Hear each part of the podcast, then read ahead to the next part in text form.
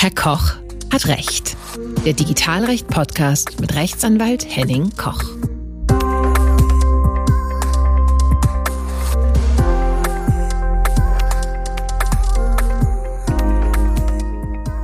Hallo und herzlich willkommen zu einer neuen Podcast-Folge.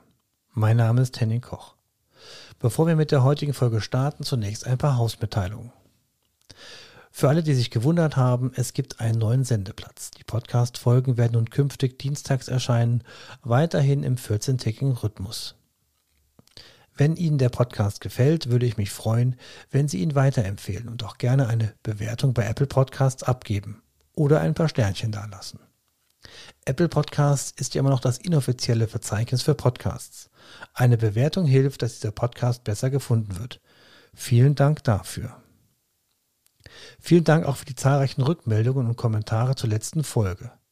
In Nummer 19 hatte ich ja Gelegenheit, mit dem Europaabgeordneten Dr. Patrick Breyer über diverse Themen, insbesondere den Digital Services Act und die geplante und wohl leider auch kommende Chat-Kontrolle zu sprechen.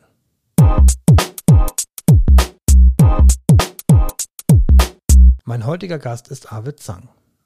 Er ist Gründer und Geschäftsführer von Greenheads GmbH die erste, nach eigenen Angaben, in Deutschland gegründete Plattform für Security-Checks, Phishing, Penetrationstests, Bug Bounty, IT-Sicherheit und Compliance.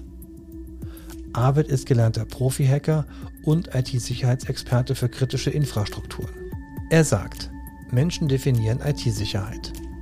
Das stimmt, denn IT-Sicherheit ist immer nur so gut wie die Personen, die sie leben.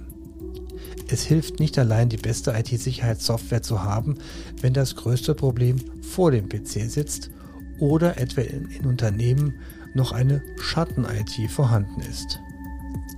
Mit Arvid Zang spreche ich auch über Fragen der IT-Sicherheit und Cybersecurity und Fragen der kritischen Infrastruktur.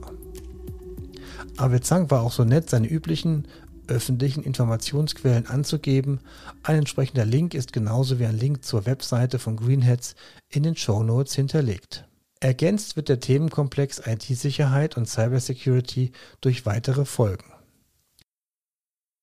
Ja, hallo Arvid, schön, dass du heute bei mir in dem Podcast bist und dir die Zeit dafür genommen hast.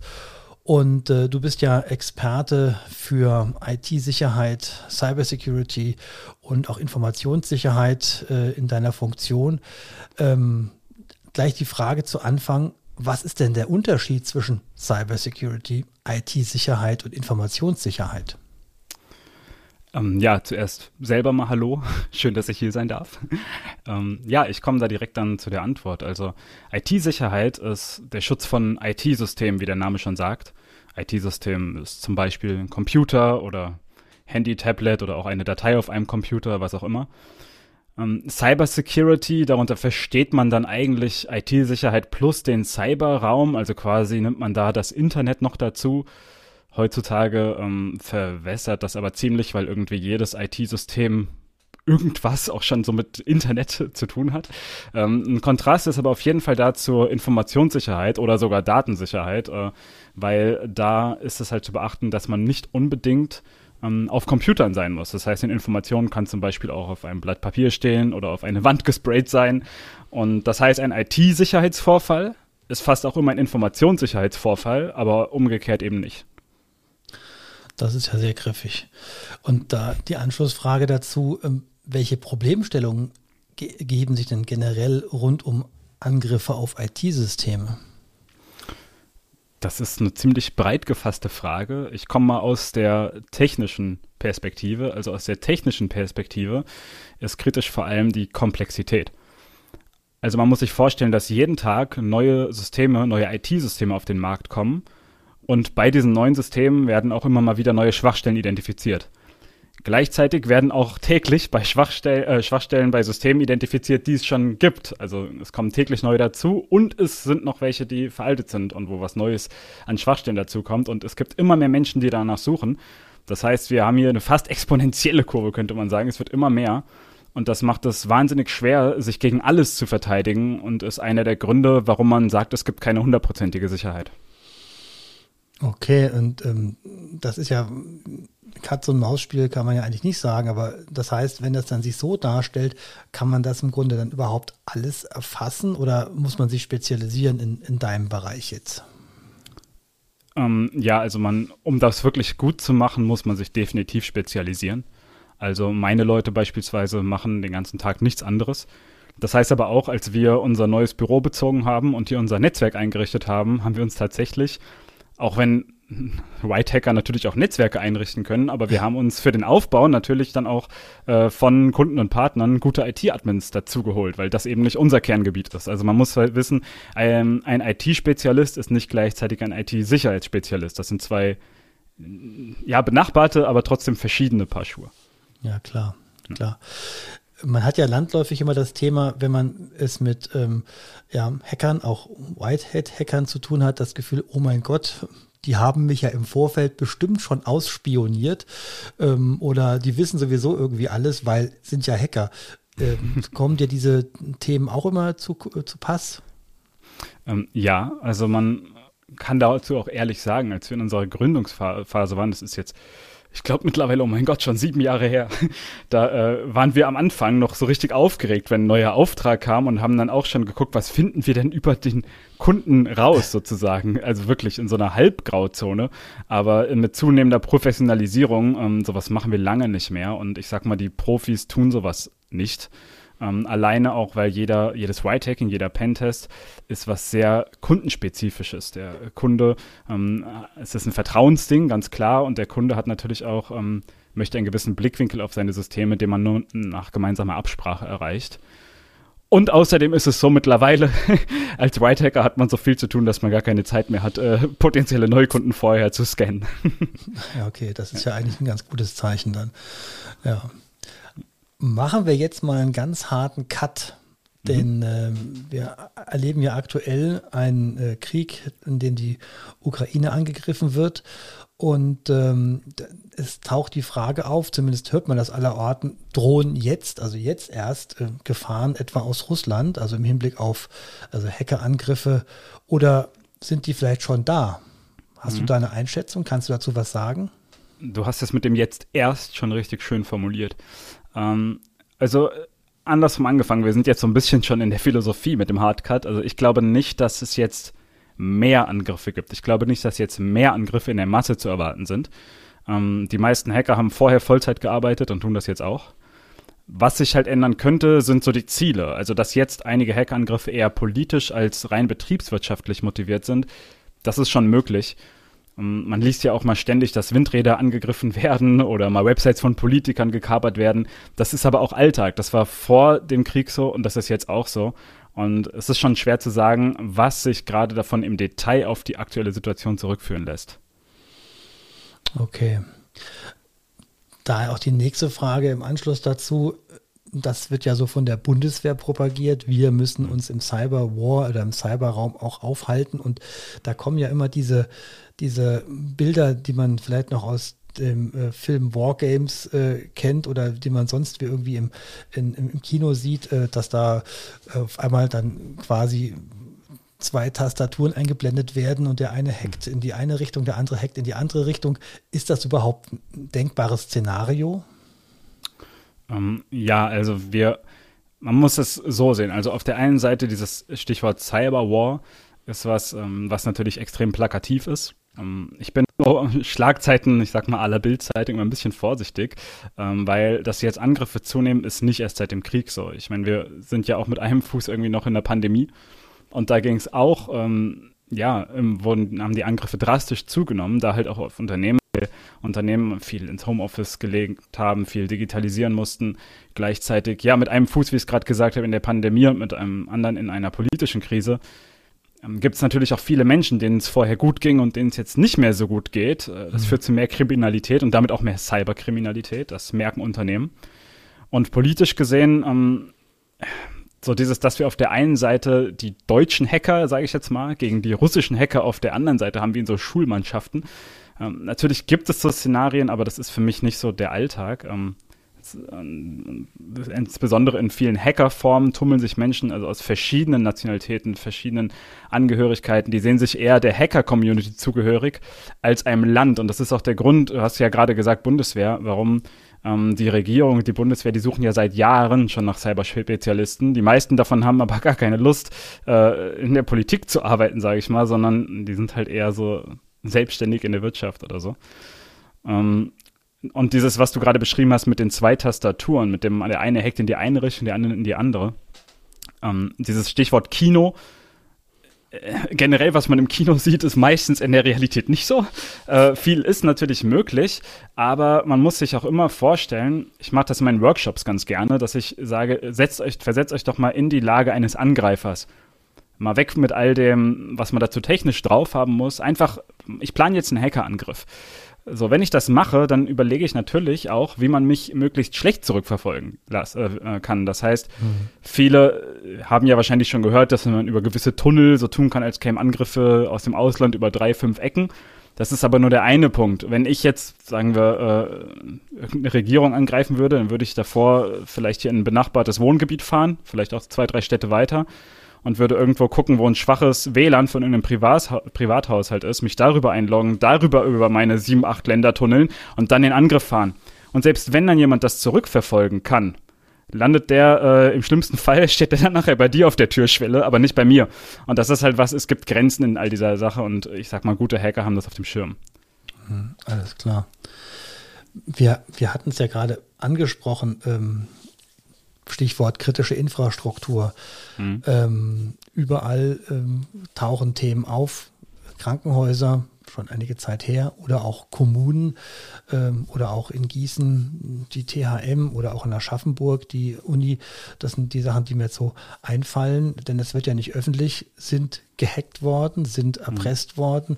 Ähm, sind wir da eigentlich generell gut aufgestellt?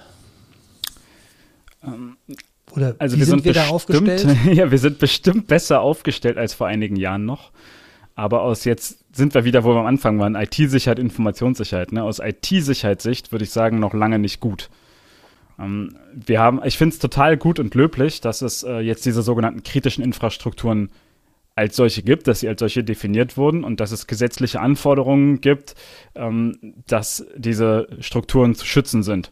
Das ist was sehr Gutes. Und ich selber äh, bin ja auch der Prüfer nach Paragraph 8a äh, Basic und habe auch schon solche Kritis-Prüfungen mit durchlaufen. Und da passiert sehr viel Gutes, da passiert aber auch einiges, ähm, was nicht unbedingt so zielführend ist, weil die prüfenden Institutionen haben normalerweise keine ähm, IT-Sicherheitsspezialisten oder White Hacker, die diese Prüfung mit durchlaufen. Das heißt, wir rutschen ziemlich schnell ab in die Informationssicherheit machen ganz, ganz tolle und auch wichtige äh, Risikoanalysen und Konzepte und ähm, alles, was es da drumherum so gibt. Aber die IT-Sicherheit ähm, ist nochmal ein ganz anderer Punkt. Also wenn man da als White-Hacker in so einen Laden kommt, interessiert man sich herzlich wenig dafür, was für ein schöner Stempel an der Wand hängt. Man guckt gnadenlos, kann ich irgendwo eine Schwachstelle in diesem Unternehmen ausnutzen. Mhm. Und das kann dann halt, das ist üblich, dass das geht, sage ich mal. Ähm, long story short, es ist super wichtig, dass an der Front weitergemacht wird. Gleichzeitig ist es auch so ein Appell an die Betreiber von diesen Strukturen. Viele von denen haben das Gefühl, dadurch, dass sie ja jetzt sich diesen Kritis-Prüfungen unterwerfen und dann so ein Zertifikat bekommen, sie haben jetzt ausreichend für IT-Sicherheit getan. Sie sind jetzt sicher, weil sie sich da in Informationssicherheit haben prüfen lassen sozusagen. Und das ist genau das, was wir am Anfang angesprochen haben. Sie sind halt eben nicht sicher und so eine trügerische Sicherheit kann halt auch nach hinten losgehen. Ja, so ein Stempel reicht ja nicht. Nach dem Motto, ich habe das vor zehn Jahren gemacht, äh, alles super, ähm, das reicht ja nicht.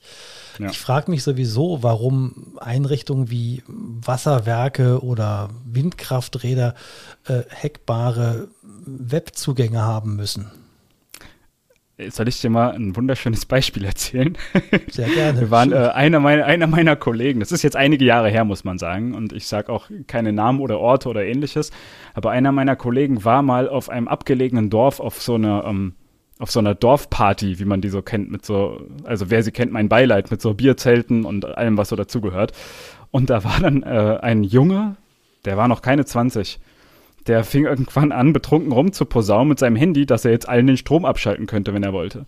Der war Azubi in so einem Elektrizitätswerk bei irgendwelchen Stadtwerken und hätte tatsächlich, er hatte eine App, womit er das alles fernsteuern konnte. Der hätte per Knopfdruck auf seinem Handy als Azubi wirklich das Licht ausmachen können. Und das ist halt ein Status, wie gesagt, ist einige Jahre her. Ich hoffe mal, dass es da jetzt nicht mehr so schlimm ist, aber wir sind noch weit davon entfernt, äh, sicher zu sein an der Front. Also ist es wie immer äh, vor allen Dingen auch ein Awareness-Thema. Ne? Absolut, ja. Ich habe jetzt bisher vermieden, bewusst vermieden, zu oft mit dieser Awareness-Pauke um mich zu werfen, weil das hat ja jeder schon tausendmal gehört, aber es ist immer noch, also der Mensch ist nach wie vor Einfallstor Nummer eins. Also was können denn dann Unternehmen tun, um ihre IT-Sicherheit zu härten, wie man so schön sagt? Oder gibt es denn da ein paar Standardthemen, die man beachten sollte? Ja, das, was man auf jeden Fall beachten sollte, ist, dass man sich selbst als individuell betrachtet, sage ich mal. Also es gibt sehr viel und auch sehr gute, will ich jetzt nicht schlecht reden, ähm, Lösungen am Markt, Hardware, Software, was es da alles gibt. Und da kann man sehr, sehr viel Geld rein investieren. Und da sind wir wieder bei diesem trügerischen Glauben, so viel, viele Ausgaben machen sicher. Das ist nicht so. Was man, und jetzt kommt doch mal ein bisschen Werbung für die eigene Branche, was man machen kann, ist wirklich sich mal mit externen zusammen das eigene Unternehmen anzugucken und diesen anderen Blickwinkel mal mitzunehmen.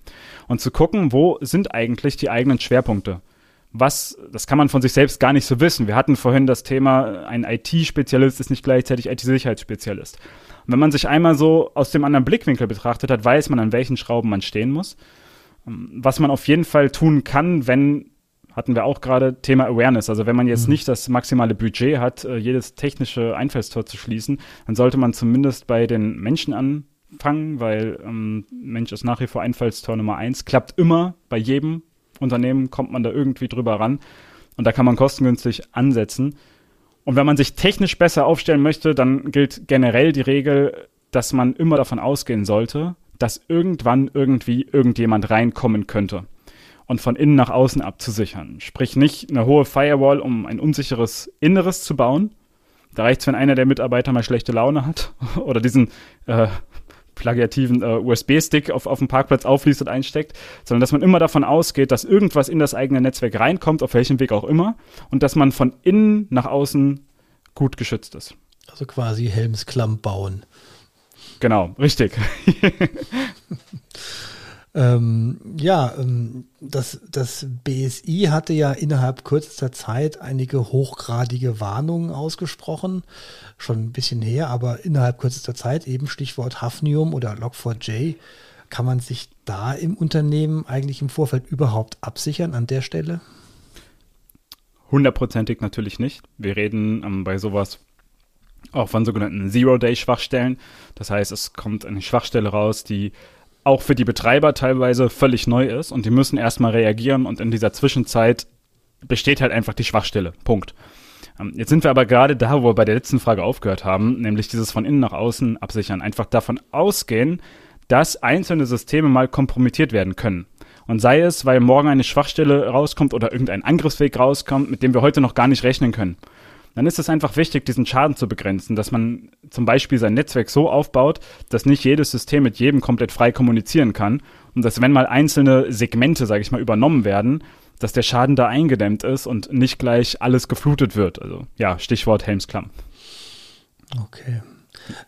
Das Thema aktuell ist ja gerade, zumindest ist meine Wahrnehmung, Cloud, Cloud, Cloud.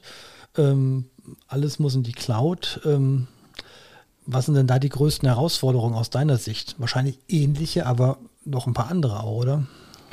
Ja, ähm, man hört ja da sehr geteilte Meinungen zu und hat äh, ja viele, wie du gerade gesagt hast, Cloud, Cloud, Cloud und andere, die sagen, alles, was in der Wolke ist, ist böse.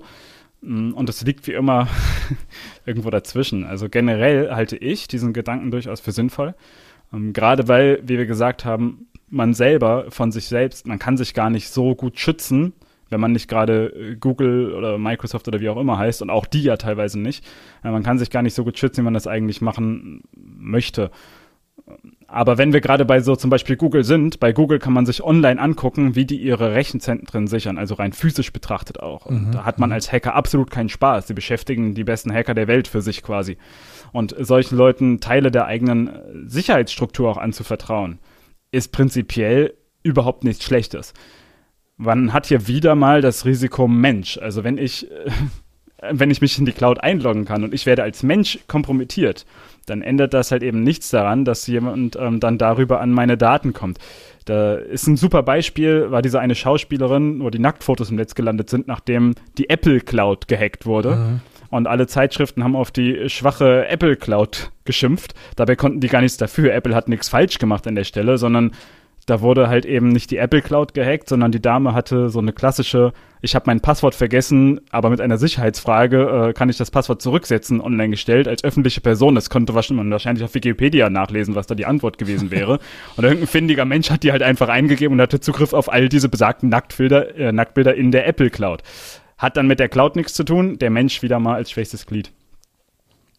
Ja, nach dem Motto, the problem always sits in front. Mhm. Bei Angriffen auf IT-Systemen geben sich ja auch immer zahlreiche Rechtsfragen, Datenschutzrecht, Haftungsrecht, da komme ich dann ins Spiel. Aber wie können IT- und IT-Sicherheitsexperten oder Hacker vielleicht sogar forensisch unterstützen?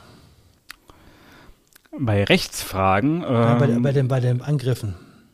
Ja, also bei, genau, wichtig ist, wie du es gerade auch schon selber gesagt hast, Schuster bleibt bei deinen Leisten. Also ich beispielsweise würde nicht anfangen, mich auf das äh, rechtliche und haftungsrechtliche äh, zu stützen, wahrscheinlich genauso wenig wie du die Forensik leisten würdest, aber in Kombination geht da ziemlich viel. Also man kann rückwirkend einiges betrachten, ähm, was passiert ist. Wir sind auch schon öfter zu ähm, so Forensik-Analysen und sowas ähm, wurden dazu beauftragt. Das ist nichts Seltenes.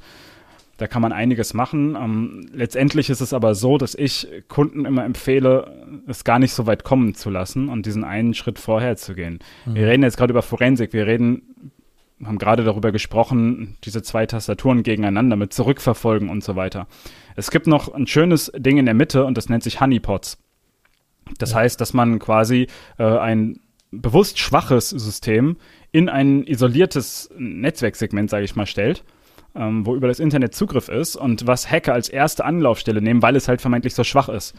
Ähm, von da kann keine, ähm, kein Sicherheitsrisiko für das eigentliche Netzwerk bestehen und gleichzeitig guckt man aber die ganze Zeit durch Software und vielleicht auch äh, durch den einen oder anderen internen Experten, ähm, was auf diesem System so passiert. Und dadurch kann man gezielte Angriffe sehr frühzeitig identifizieren und unabhängig jetzt von der Forensik erstmal diesen Selbstschutz betreiben und sagen, okay, jetzt greift mich hier gerade jemand gezielt an, das sehe ich, und dann schalte ich vielleicht schon mal manche Sachen vorsorglich ab, um, ähm, bis ich das irgendwie identifiziert hat und, und im Griff habe. Aber Hacker kennen doch auch das Thema Honeypot und werden doch bestimmt auch dann erkennen, Achtung, hier laufe ich vielleicht in eine Falle oder versuchen dann einen anderen Weg zu finden. Oder was meinst du dazu? Ja, schon. Es gibt aber auf der anderen Seite, versucht man als Hacker trotzdem ja erstmal immer das schwächste Glied anzugreifen. Hacker sind ja von bewusst aus faule Menschen. So, das heißt, womit wir anfangen, ist immer erstmal was Technisches. Ich fange nicht, auch wenn wir es gerade oft besprochen haben, ähm, mit dem Menschen an. Ich fange nicht mit einer gezielten E-Mail an oder einer Phishing-Kampagne, weil dazu muss ich kommunizieren. Und dazu habe ich ja vielleicht schon wieder die Möglichkeit, auch zurückverfolgt zu werden. Das heißt, was ich zuerst tue, ist, ich gucke, komme ich irgendwo technisch durch irgendeine technische Schwachstelle reibungslos in mein Zielunternehmen rein. Und das heißt, ich benutze leise Scanner, ich gucke, scanne vielleicht auch ein bisschen selbst. Und anhand dieser, ich sag schon mal, anhand dieser Scan-Anfragen würde zum Beispiel ein Honeypot-System mir schon sagen, hier, ich werde gerade gescannt, das wird sehr, sehr oft am Tag passieren. Aber mit den richtigen Filtern kann man das schon vielleicht erkennen, scannt da jemand was Gezieltes, was Manuelles, oder ist das was komplett Automatisiertes? Und in dem Moment, wo ich da merke, da ist schon jemand so weit, dass er mich gezielt anguckt, können die eigenen Alarmglocken schon klingeln. Okay. Das stelle ich mir wie so ein Radar quasi vor. Ja. Okay. ja.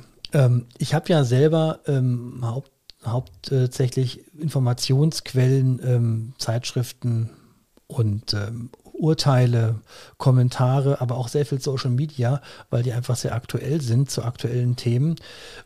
Und äh, wie bleibst du aktuell? Was sind deine primären Informationsquellen? Also meine persönlichen sind vor allem mein Büro, weil ich hier einen Haufen Techies sitzen habe, die den ganzen Tag nichts anderes tun. Aber die sind, genau wie du gesagt hast, viel im Social Media unterwegs. Das heißt, ähm, es ist wenig Informationsquellen wie Heise und Co. Klar äh, lesen wir sowas auch, weil unsere Kunden lesen das und Nicht wir müssen ja wissen, auch alles, was Kunden lesen. Man muss immer ja wissen, was haben die gerade gelesen, was ist deren Anliegen, was liegt denn auf dem Herzen. Aber wie wir uns wirklich ähm, weiterbilden ähm, oder auch auf Up-to-Date halten, da ist viel Twitter dabei, ähm, bei Sich Sicherheitsforschern von Twitter, teilweise auch YouTube. Wir haben dazu sogar mal eine ganze Liste zusammengestellt. Ich kann dir die, wenn du magst, sogar mal äh, im Nachgang zuschicken. Wir haben in so einem eigenen Blogbeitrag mal eine ganze Liste gemacht, welchen Kanälen wir allen folgen, ähm, wo halt überall ja, das ja, Sicherheitsforscher, ja. Sicherheitsforscher Sachen releasen, die dann teilweise vier, fünf Monate früher sind, als äh, sie dann irgendwann in den großen Medien stehen. Das ist schon echt spannend. Das, das geht mir übrigens bei einigen Rechtsthemen genauso. Das ist dann teilweise auch nochmal ein Ticken mhm. schneller. Und das hilft auch ganz häufig, dass man da schon mal so ein bisschen sieht, wo der Puls der Zeit hingeht. Mhm. Ja, auch ja. inhaltlich. Also wir hatten teilweise ähm, werden irgendwelche Prozessoren-Schwachstellen hochgradig gehypt, die für viele Unternehmen kaum Auswirkungen haben. Und andere Sachen gehen komplett äh, unter dem Medienradar durch, die aber in der realen Welt einschlagen wie eine Bombe, sage ich mal. Also das gibt's auch. Äh, allein schon zu gucken, was sind da noch für Medienfilter zwischen, das verfälscht auch noch mal einiges und das hat man halt in den sozialen Netzwerken nicht. Da äh, schließt sich die Frage an, ähm, hast du eine Podcast-Empfehlung, falls du überhaupt Podcast-Hörer bist? Äh, das Vielleicht sogar so fachlich? so eine Fangfrage in einem Podcast. Ähm, ich also, selber bin tatsächlich gar nicht so der Podcast-Hörer und höre mir eher so Sachen an von Leuten, die mich interessieren, die nicht in meinem Bereich sind. Aber meine Jungs und Mädels, die wirklich IT-Sicherheit leben, die äh, hören relativ viel. Das ist jetzt für die echten ähm, Leute, die es wissen wollen hier ähm, von den Zuhörern und die ein dickes Fell haben. Ähm, die hören dann den Offic Official Offensive Security Podcast heißt der. Offensive Security ist Weltmarktführer in diesen, ja, ich sag mal Hacker-Zertifikaten. Jeder, der von uns irgendwann mal zum Kunden geschickt werden möchte, muss diese Zertifikate da machen. Das ist so unser Ding. Und die haben einen Podcast, der sich natürlich auch wirklich an White Hacker oder solche, die es werden wollen, richtet. Da hört man einige interessante und neue Sachen, aber da muss man auch schon fachlich drin sein, sage ich mal. Also schon ein Deep Dive im Thema. Genau. Oder wenn man sowas einfach in der Badewanne nebenbei hört und sich davon bescheiden lässt, vielleicht stappt man das ein oder andere Sinnvolle auf. Aber ich glaube, um da die 100% mitzunehmen, muss man äh, mit mindestens zwei Ohren dabei sein. Zum Abschluss eine letzte Frage. Äh, schauen wir mal in die Kristallkugel. Welche Entwicklung erwartest du hinsichtlich der IT-Sicherheitsanforderungen innerhalb der nächsten drei bis fünf Jahre? Ja, wie das immer so ist, also wenn man in die Zukunft schauen möchte, muss man so lernen, auch in die Vergangenheit zu lesen. Ähm, aus meiner Sicht ist Kritis ein wichtiger Schritt oder ein erster Schritt, um IT-Sicherheitsanforderungen auch in die Wirtschaft zu bringen. Also durch dieses ja, ähm, etablieren oder ähm, ja, dadurch, dass man kritische Infrastrukturen als solche benennt und den Anforderungen auferlegt und diesen Kreis immer enger schließt, wird viel passieren. Also ich gehe davon aus, dass in dieses kritische Segment in Zukunft viel mehr Unternehmen noch reinfallen werden. Das sind ja nicht nur Krankenhäuser und Kommunen und Behörden, sondern teilweise auch ähm, ja, Leute, die, die irgendwelche Nahrungsmittel verpacken, also alles, was man irgendwo braucht. Ich denke mal, dass dieser Kreis ausgeweitet wird, ähm, solange bis äh, fast jedes Unternehmen mit einer gewissen Öffentlichkeitsrelevanz irgendwann so eine Art Kritis wird und rechtliche Anforderungen äh, auferlegt bekommt. Wenn das nicht so ist, zusätzlich äh, sieht man es auf jeden Fall an den Cyberversicherungen an dem Markt. Also vor fünf Jahren hat da irgendwie noch kein Hahn nachgekräht und man konnte äh, sich für ein Apfel und ein Ei äh, so eine Cyberhaftpflichtversicherung buchen und musste dabei nur sagen, ob man eine Firewall besitzt oder nicht. ähm, ja, und heute sind da die Auflagen ganz anders, die Beträge ganz anders, die man da investieren muss. Und ich glaube, dass selbst wenn der Gesetzgeber keine neuen Anforderungen bringt, dann werden es zumindest die Versicherer tun und damit Unternehmen zwingen, was für die Sicherheit zu tun. Und für die IT-Sicherheit generell, ähm, was ich in der Vergangenheit oft gehört habe, so ist dieser Satz, ähm, wenn das und das passiert, dann braucht man euch als White Hacker nicht mehr. Das habe ich ständig gehört. Also es gibt irgendwas steht in der Zeitung, ein neuer Verschlüsselungsalgorithmus, ja, dann braucht man euch nicht mehr irgendwelche Schlagwörter wie äh, Blockchain und ja, euch braucht man bald nicht mehr. Und jetzt macht Google äh, irgendwelche AIs und künstliche Intelligenzen und die machen jetzt IT-Security, euch braucht man bald nicht mehr. Und das Einzige, was man jetzt halt eben sucht, sind äh, ja fähige White-Hacker, weil es davon zu wenige gibt, um den ganzen Anfragen gerecht zu werden. Hast es gesagt, auch die Regierung und die Bundeswehr äh, rühren die mhm. Werbetrommel, wollen die Leute haben. Ähm, das heißt, was sich in den letzten Jahren gefestigt hat, was immer unser Mantra war, und ich glaube, es wird auch in den nächsten drei bis fünf Jahren so sein, es, ähm, am Ende definieren Menschen IT-Sicherheit und dabei wird es bleiben. Ein schönes Schlusswort. Lieber Arvid, vielen Dank, dass du in meinem Podcast warst und ähm, dich meinen Fragen gestellt hast. gerne ähm, nochmal, wenn du magst, am späteren Zeitpunkt. Und ähm, vielen Dank und bis zum nächsten Mal. Ja, hat mich gefreut. Tschüss. Tschüss. In 14 Tagen kommt ein Interview über haftungsrechtliche Fragen bei meist fehlender oder nicht ausreichender IT-Sicherheit. Hier spreche ich mit dem Anwaltskollegen Herrn Rechtsanwalt Stefan Hessel, der mit mir diese Themen aus anwaltlicher Sicht erörtert. Mit Paul Werther von Greenheads wird es dann noch etwas später im Sommer eine weitere Folge, dann aber zu den eher technischen Themen des Hacker-Daseins geben. Zum Schluss dann noch der Podcast-Tipp der Woche. Ich empfehle die Folge Nummer 429 vom Logbuch Netzpolitik. Da zum Thema Chatkontrolle und Digital Services Act. Die beiden Hosts, Tim Pritlove und Linus Neumann, haben hier ebenfalls Dr. Patrick Breyer interviewt und sind hier noch tiefer ins Thema eingestiegen. Ich verabschiede mich. Mein Name ist Henning Koch. Bleiben Sie gesund. Bis zum nächsten Mal.